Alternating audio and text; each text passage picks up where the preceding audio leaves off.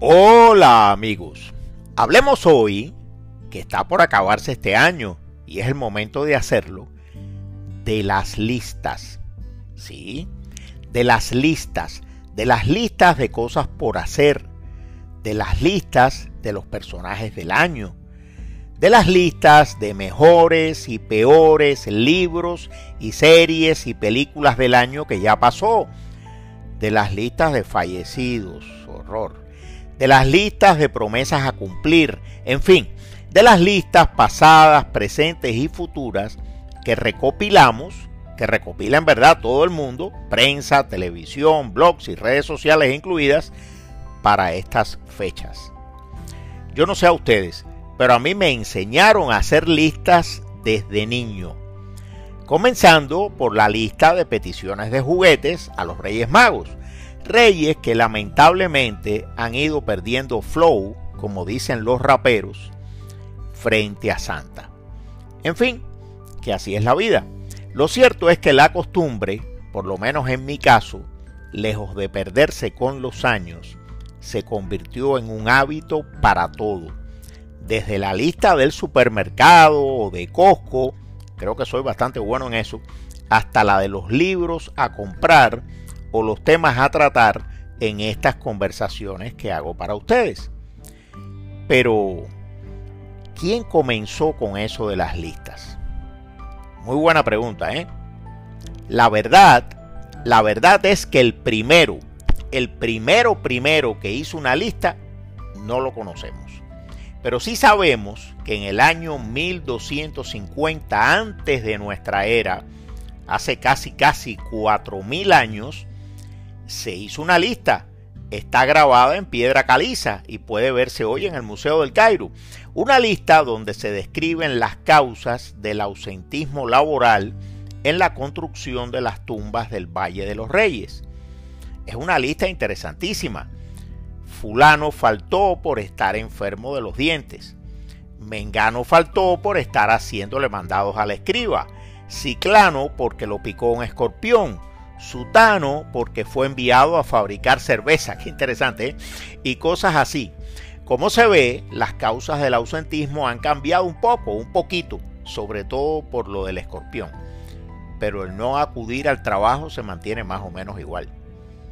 Si uno lee con detenimiento la Ilíada, el famoso libro del poeta griego Homero, podrá ver que las listas, por ejemplo la enumeración de naves y sus capitanes, a los que Homero dedica casi 350 de sus versos, constituye una parte importante de la narración.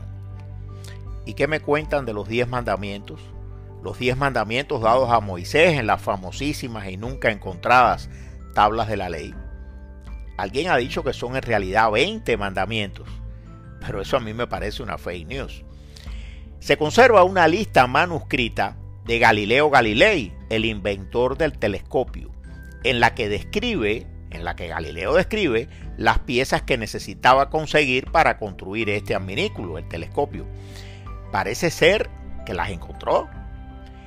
Leonardo da Vinci era otro loco a las listas. En, unas en una de ellas anota conseguir un cráneo, comprar nuez moscada, averiguar por qué bostezamos, qué le pasa en la cabeza a un epiléptico, y cosas así, todas escritas de derecha a izquierda como era su costumbre, que ya eso lo sabemos.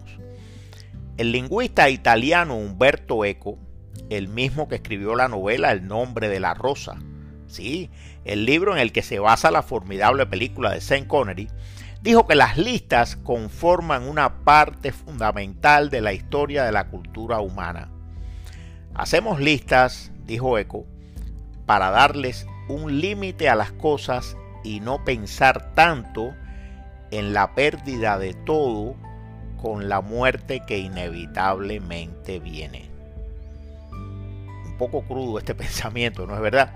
Bueno, hablando de la muerte, la secretaria personal del presidente John F. Kennedy, pocas horas después del asesinato de este, comenzó una lista de los que ella pensaba podrían ser sus asesinos. Pero pero eran tantos que la dejó para más tarde y nunca llegó a terminar la lista. ¿Se acuerdan de la lista de Schindler? La soberbia película dirigida por Steven Spielberg y actuada por Liam Neeson.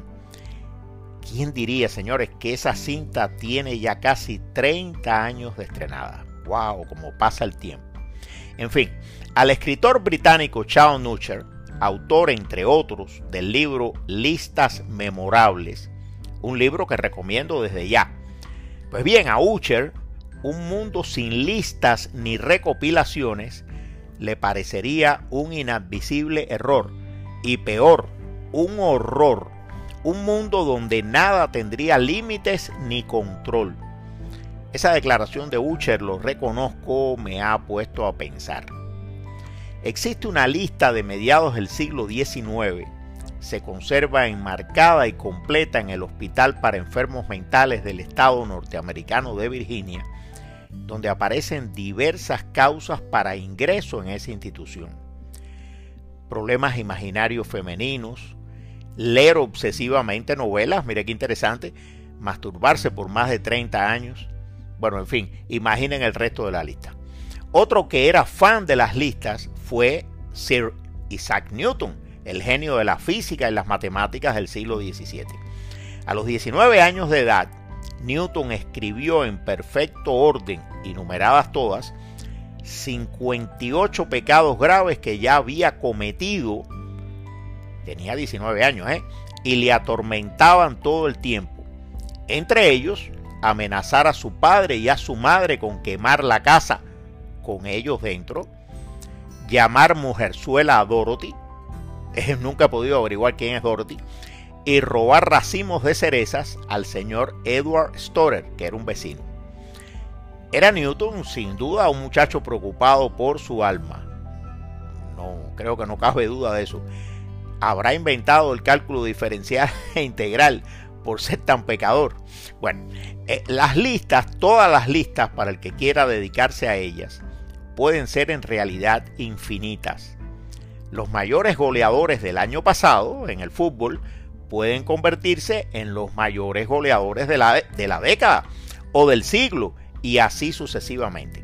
Pensemos por ejemplo en los divorcios más memorables y escandalosos del último siglo, que esa sí que sería una lista peliaguda y muy entretenida. ¿eh? También las listas nos ayudan a cerrar los años y pasar con cierto alivio al año siguiente. Pero alivio, alivio, me retracto. Porque es entonces que aparecen las listas de metas para el año que comienza. Hacer dieta, ir al gimnasio disciplinadamente, dejar de fumar, aprender otro idioma. Uf, mejor dejemos eso aquí. Muchas redes sociales tienen algoritmos que hacen las listas de deseos por nosotros. Eso es cómodo, lo parece, pero a mí no me funciona. Al contrario, esas listas en las que supuestamente aparecen mis deseos y mis gustos me producen ansiedad y me provocan hacer otras listas con mis deseos y mis gustos verdaderos.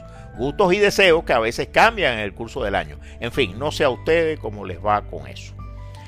¿Se ha puesto usted a pensar lo difícil que debe haber sido para el pobre Noé hacer la lista de las parejas de animales para meter en el arca. Caramba, se me ocurre ahora, no había caído en la cuenta, que la palabra etcétera no es más que una invitación a hacer listas. Listas que a su vez pueden terminar en un etcétera y así hasta el infinito, etcétera.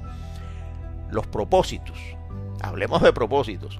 Las listas de propósitos de Johnny Cash, el compositor y cantante norteamericano, son realmente enternecedoras besar a Jun, su esposa, de vez en cuando, no besar a ninguna otra mujer, no olvidarse de comer, hacer pipi con regularidad, no olvidarse de ver a su mamá, acordarme de practicar el piano, y así por un buen rato. Si se mira bien, no es una lista práctica como puede ser la del supermercado, no.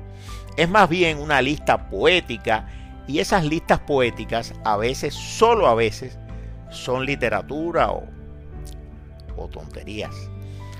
Las listas son también un placebo. No recuerdo ahora quién lo dijo, pero el que lo dijo tiene razón, porque son una forma de darle un cierto orden al caos que es la vida. Una vida la de todos nosotros, que si no fuera por los relojes, los almanaques y las propias listas, se nos iría como la arena entre los dedos. Bueno, ya estoy demasiado filosófico, así que trate amigo de que no lo pongan a usted en una lista negra, ni ponga usted a nadie en una cosa así. Bueno, entonces nos vemos.